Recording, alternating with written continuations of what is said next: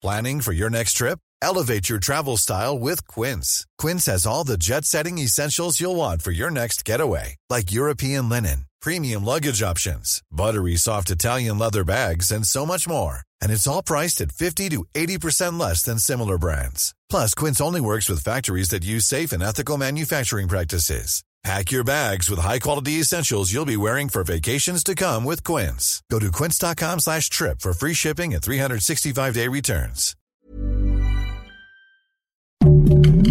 Heraldo Podcast, un lugar para tus oídos. Noticias del Heraldo de México. En el Senado, el líder de la bancada de Morena, Ricardo Monreal, solicitó a la mesa directiva que preside Alejandro Armenta diferir la discusión en el Pleno del dictamen mediante el cual se establece que las vacaciones pagadas de los trabajadores del sector privado se dupliquen de 6 a 12 días a partir del primer año de trabajo.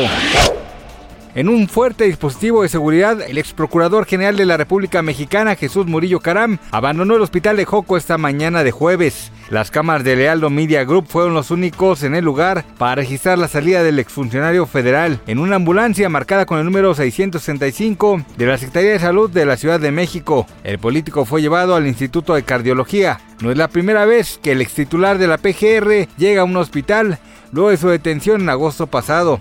Han sido por lo menos cinco las atenciones médicas que ha recibido fuera del penal.